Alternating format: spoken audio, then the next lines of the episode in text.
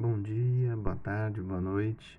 Seja bem-vindo a mais um áudio, mais uma mensagem que a gente grava aqui da palavra do Senhor, dessa palavra que edifica, que transforma, que muda as nossas concepções, as nossas maneiras de agir, que muda nosso ser. Eu queria só falar um versículo para vocês hoje. Mateus 5, 48. Portanto, é Jesus falando, né?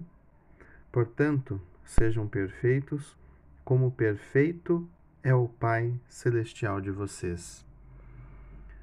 É, o interessante de ouvir isso vindo de Jesus faz com que a gente pense um pouco sobre a perfeição, né?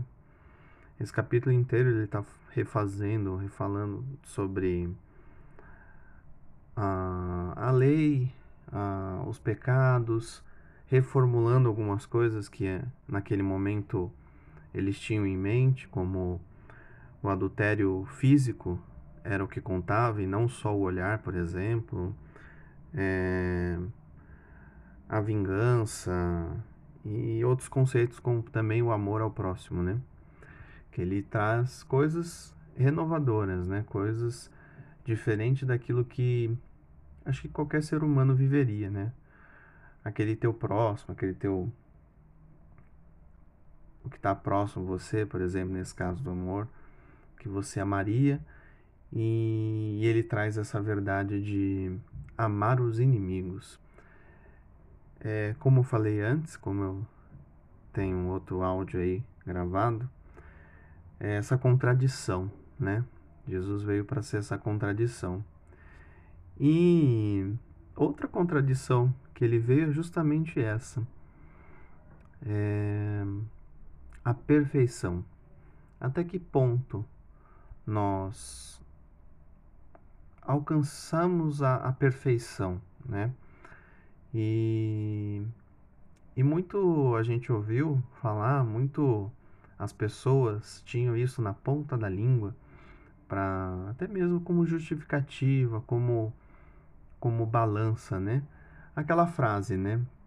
Ninguém é perfeito, né? Ou até mesmo a frase pronta, ah, mas nem Jesus agradou a todo mundo. É verdade? É verdade. Nem, nem Jesus agradou a todos. Mas tem certas frases que a gente coloca na vida que a gente. Se a gente colocar muito peso em cima delas, a gente fica ancorado em cima disso, né? Ah, ninguém é perfeito, ah, ninguém agradou a todo mundo. Sempre há um equilíbrio, sempre há uma, uma visão equilibrada das coisas, né? E o que me chama a atenção é assim: Jesus nos chamou a essa santidade. Ele nos convocou a sermos perfeitos. E aí você vê, palavra de Jesus. Será que ele falaria algo que seria impossível? De Jesus viria alguma palavra que, que, que não seria verdadeira? De Jesus viria algo assim que fosse ah, uma utopia, fosse algo assim, tipo, ah, esse versículo você ignora.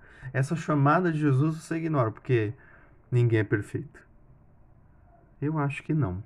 Eu acho que a gente erra, a gente segue um caminho que comete erros, isso é fato, isso a gente segue, mas o Senhor é o que perdoa, o Senhor é que limpa e o Senhor é que santifica.